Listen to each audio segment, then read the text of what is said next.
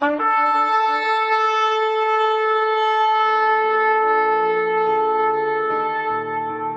拜是本分，敬拜是机会，敬拜是恩典，敬拜是与神共享天伦。齐来敬拜。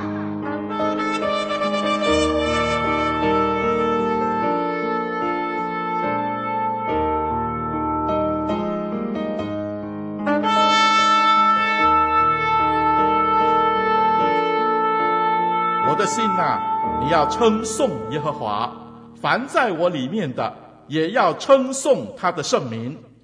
我的心呐，你要称颂耶和华，不可忘记他的一切恩惠。他赦免你的一切罪孽，医治你的一切疾病。他救赎你的命，脱离死亡，以仁爱和慈悲为你的冠冕。他用美物。使你所愿的得以知足，以致你如因返老还童。让我们齐声歌唱，敬拜永生上帝。主啊，我到你面前，献上我的今天，我的身体，我的一切，献上。当作活祭，到你面前，献上我的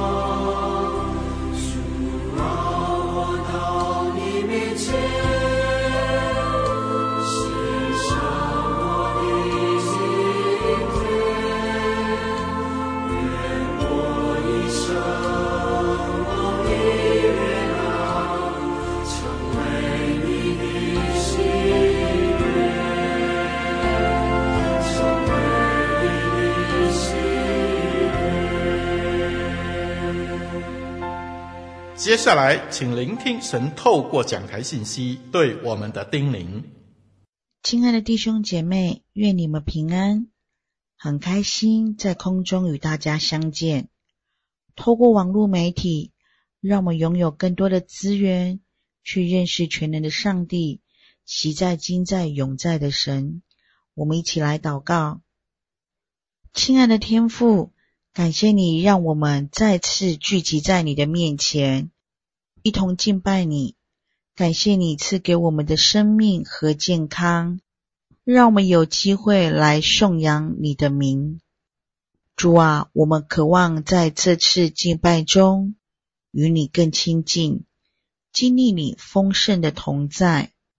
我们也在这个时刻向你忏悔，承认我们的过犯和罪恶，求你赦免我们所做的错事，洁净我们的心灵，让你的宝血洗净我们。使我们能够再次与你建立亲密的关系，主啊，我们在此时呼求你的圣灵同在，求你的灵充满我们的心，引导我们以真心真意来敬拜你。求你的圣灵怜悯我们，帮助我们明白你的话语，将你的真理深深的栽种在我们心里。我们奉主耶稣基督的名求，阿门。今天与大家分享，做一个好会友，做一个好会友。经文出处在罗马书十二章三到八节。罗马书十二章三到八节。我凭着所赐我的恩，对你们个人说，不要看自己过于所当看的。要照着神所分给个人信心的大小，看得合乎中道。正如我们一个身子上有好些肢体，肢体也不都是一样的用处。我们这许多人在基督里成为一身，互相联络做肢体，也是如此。按我们所得的恩赐各有不同，或说预言。就当照着信心的程度说预言，或当执事，就当专一执事；或做教导的，就当专一教导；或做劝化的，就当专一劝化；施舍的，就当诚实；治理的，就当殷勤；怜悯人的，就当甘心。圣经中曾用很多的名词来比喻说明。基督和教会之间的关系，其中以教会是基督的身体的描述最为深入、最为具体，也最为周全。我们发现使徒保罗喜欢用身体做比喻来解说他的思想和理念。他写给哥林多教会书信中，将耶稣比喻成一个身体。然后进一步的说到，教会是基督的身体。他在这里写给罗马教会的书信中说：“我们在基督里成为一体。既然是身体，则所有的肢体必须互相协调运作，否则必定会遇到许多行动上的困难。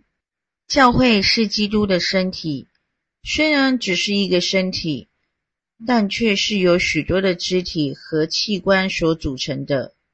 这种描述表达了三方面的真理：第一，我们既然是连结于基督的身体，就当服侍他、信赖他、顺从他；第二，肢体的关系是提醒我们，所有的信徒在教会中应当互相接纳、彼此担当。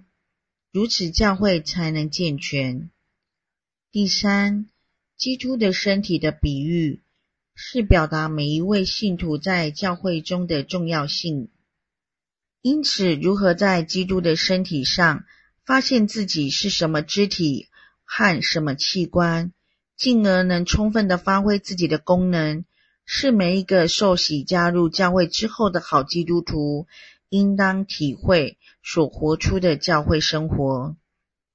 当然，我们应该以能做一个有价值、有影响力的好基督徒而自诩，但是更要鼓励自己能在教会中做一个教会中的好会友而自勉。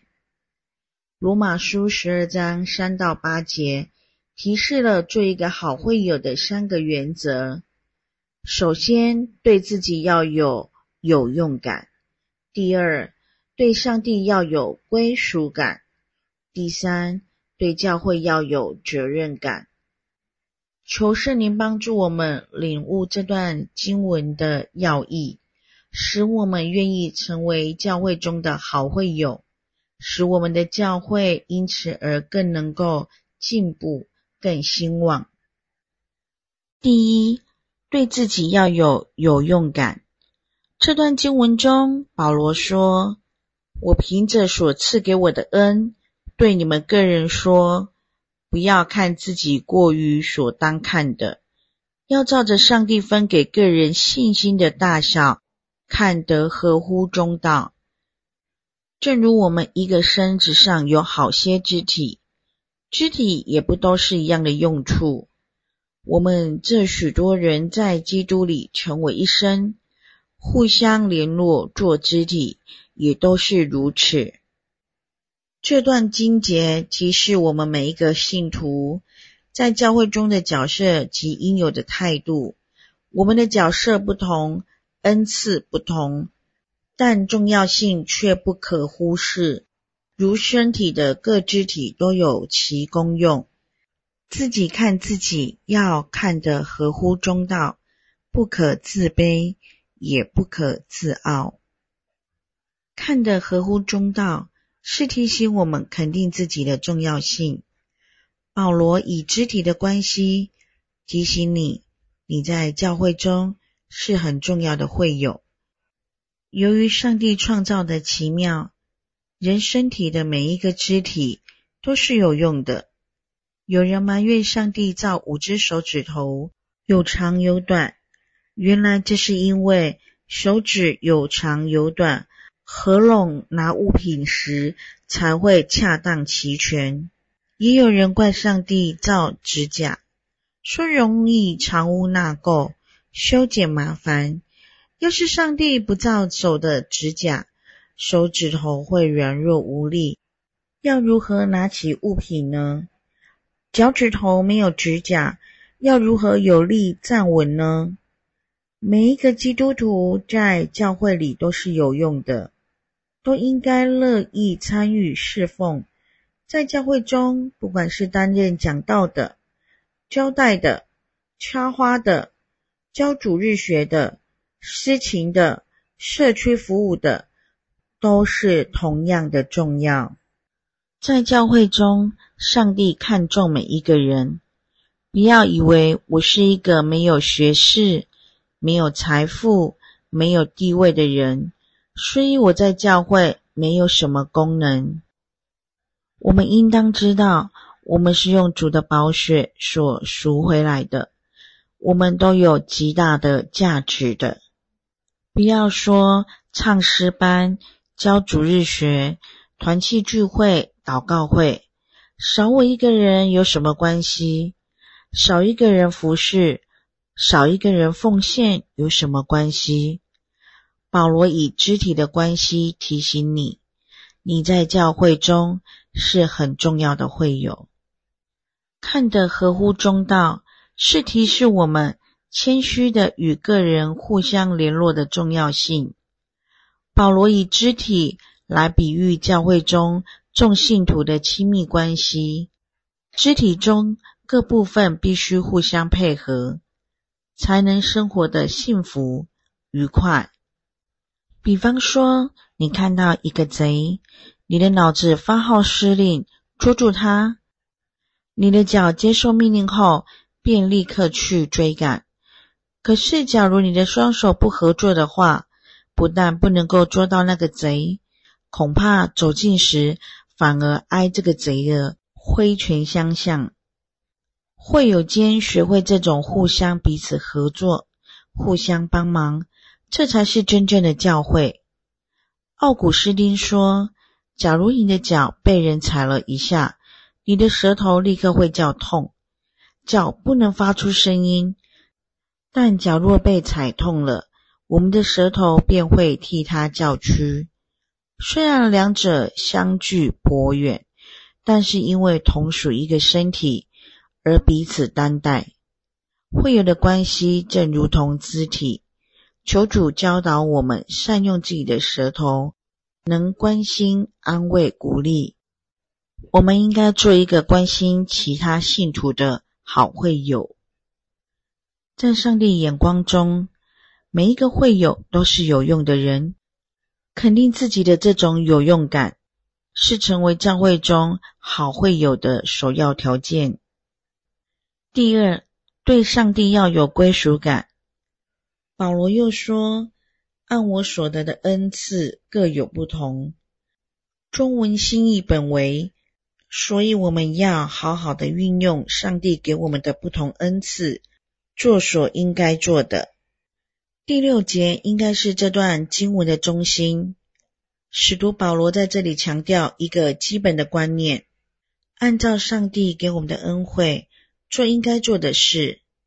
一个人如果心中有上帝的灵同在，就好像一个人是与上帝紧密结合在一起。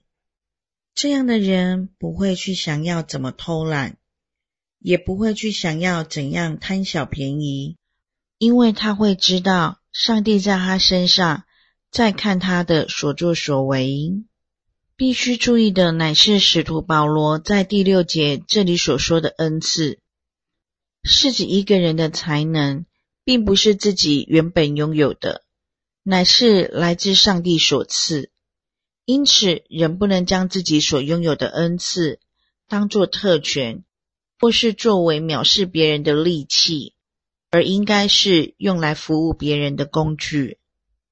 总结来说，这段经文告诉我们两件事：第一，我每一个人都有恩赐，且恩赐都有所不同；第二，上帝能赐恩赐与才干。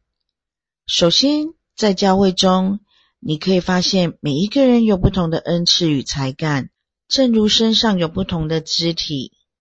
例如，讲道、教导、插花、唱歌、情谊、理财、资讯、管理、烹饪、绘画、接谈、园艺、写作、摄影等等。上帝赐人恩赐的目的有两个：第一个，为建立教会。恩赐的功用是为要成全圣徒，各尽其职，建立基督的身体。基督是教会的头，教会是基督的身体，信徒是肢体。众信徒要将所得的恩赐合起来，众志成城，建立一个兴旺的教会。第二，为使人得益。圣灵显在个人身上，是要叫人得益处。上帝赏赐才干、恩赐给个人，目的是使人成为一个有用的人，好用所得的恩赐、才干侍奉上帝。使人得益处的人，是指个人，也是指众人。如此来说，上帝赐人恩赐的目的是造就个人。建立教会，因此我们应当将自己的恩赐才能归属上帝，在教会中与人配搭合作，善用个人的恩赐。其次，上帝能赏赐人恩赐与才干，过去能，现在能，将来也能。当上帝呼召摩西承担带以色列人出埃及的时候，摩西对耶和华说。主啊，我素日不是能言的人，就是从你对仆人说话以后，也是一样。我本是拙口笨舌的。耶和华对他说：“谁造人的口呢？谁使人哑、耳聋、目明、眼瞎呢？岂不是我耶和华吗？现在去吧，我必赐你口才，教导你所当说的话。”由此可见，恩赐的获得有时候是与生俱来的，但有时候却是在人服侍上帝时，上帝所赐的。小时候，每当礼拜日上主日学的时候，因为没有人司琴，我就会想着自己有一天也可以弹琴帮大家伴奏。就这样，一个小小的誓言改变了我未来的生活。有一天晚上，我印象非常的深刻，是在晚间外出的时候，我母亲牵着机车要带我出门，无预警的问我。想不想学钢琴？我惊讶不已。以我家的经济条件，居然可以学钢琴，而且父母亲为了让我有责任感，不久之后也买了一台钢琴让我练习，让我不必再跟亲戚借琴练习。在还没有属于自己钢琴的那一段时间，我很珍惜每次去练习的时候。在路上，小小的我跟上帝说：“我愿意捡人家不要的来弹、来做。”到现在，我跟上帝之间有着微妙的关系，很难言语。就这样一路学着音乐长大。大学毕业后，我进入到一间儿童发展迟缓的机构工作，用音乐陪伴孩子。工作几年后，我读神学研究所，装备自己。毕业后，在渔港附近的小社区服务，开拓教会，服务弱势家庭。一路走来，上帝没有忘记当初那个小小的我跟他说的话。上帝不仅仅是让我在那小小的教室里面弹琴，到如今，我与我的先生可以带着儿童、青少年。用音乐传福音，这是当初小小的我无法看见的未来。我们的恩赐、才干都是上帝所赐的，我们当归属于他。这种归属感是成为教会中好会友的第二个原则。第三个原则，对教会要有责任感。保罗又说：或说预言，就当照信心的程度说预言。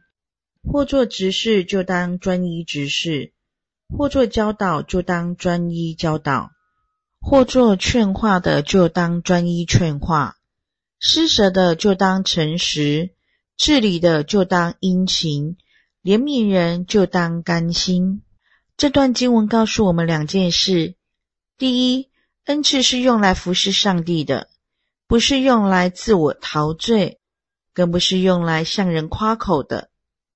很可惜，很多人只知道将自己的才干只用来发展自己的事业，而很少将自己的才干主动且忠心的用在教会中。第二，服侍上帝应有的态度是要有信心、专一、诚实、殷勤、甘心。总之，要主动、要自动的态度去参与教会的事工。首先要清楚，当我们用才干在教会中服侍，是为要荣耀上帝。服侍是向上帝忠心，而不是为得人称赞。如果我们故意渲染自己在服侍上的成就，为此得到人的称赞，那么你已经从人得到应得的奖赏，但也失去上帝的赐福。如果我们的确知道所有的服事不是为了得人的称赞，而是荣耀上帝，我们不但会默默的服侍，更重要的是不敢草率，并且会尽力做到最好的程度。英国伦敦有一个著名的日报，名叫《每日邮报》。这报名之所以出名，是因为报纸上找不到一个错字。看不见一个错误，为什么会有如此的成就呢？原来该报的编辑主任发现，印错了报纸常常会有一些错误。虽然说过了很多次，也实施员工若发现报纸上有错误，可以得到奖品；负责校对的要受罚或被开除，但都无效，仍然有错误。有一天，他突然想出一个方法，就召集员工对他们说：“各位，你们如此努力的服务工作，真是可嘉。然而，我们为了要提高我们报纸的身价，我们每天用上等的纸特印一份，也就是本报每天所印的第一份，送给我们的国王预览，然后再印其他的一百五十万份。但是，各位员工们。”你们应当知道，送给国王看的报纸绝对不容许有错。从那天起，员工个个觉得他们的工作极其尊贵，因此格外的谨慎认真。《每日邮报》也成为了英国没有错误的报纸。圣经上说：“你们侍奉的乃是主基督。”我们在教会中所有的服饰，都是为了万王之王。万主之主做的，带领唱诗班、教主日学、插花、招待、扫地，在教会中任何的服饰工作，都是服侍上帝。我们因此不敢草率，这种认识会更激励我们向上帝忠心。其次，这种责任感是出自主动、自动的态度。用我们的才干在教会服事。美国已故总统甘乃迪先生说出一句名言：“每一个美国公民不是要求美国国家可以给他什么，乃是当问我能给国家什么。”我们是上帝家中的人，不应该一直要求教会给我做什么。传道人、长老、执事、辅导。其他的会友能帮助我什么？应该要自己问自己。我参加教会，是教会中的人，我应该能够为教会做什么？我们是上帝家中的人，不是外人，也不是客人。我们若肯主动的服侍上帝，服侍别人，必然家庭教会爱的气氛了。对自己教会要有强烈的责任感。这责任感是成为教会中好会友的第三个原则。保罗为我们提供在教会中做好会友的三个原则：对自己要有有用感，对上帝要有归属感，对教会要有责任感。让我们彼此勉励，下定决心，以做教会中的好会友而自诩自勉。有人误解。教会是一个建筑物，根本不需要付出关心和爱。也有人将教会看作成公共电话亭，平常在那里进进出出，只在乎自己和上帝的交通，却不理会与别人建立关系，甚至孤立自己，无视别人的存在。其实，教会是上帝在世上施行拯救的团体。教会是我们在基督里互相认同、彼此帮助、共同献身的大家庭。做一个教会中的好会友，是我们应该要有的决心，也是该活出的见证。我们一起来祷告：亲爱的主耶稣，求你帮助我们，成为你在世上的见证。我们的爱和行动彰显你的慈爱。和公义。最后，主啊，我们要感谢你的爱和恩典，求你继续赐福于我们，保守我们的家庭和教会，愿我们的生命成为荣耀见证你的名。奉主耶稣的名求，阿门。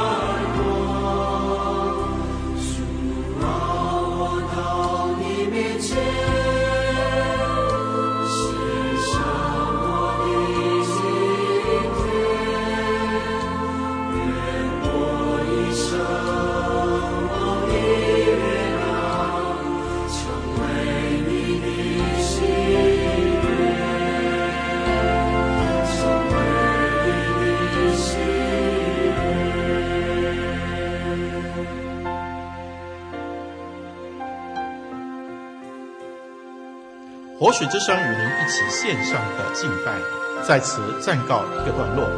我们将在每个星期天与你一同敬拜神。欢迎锁定我们的网址。上帝祝福你。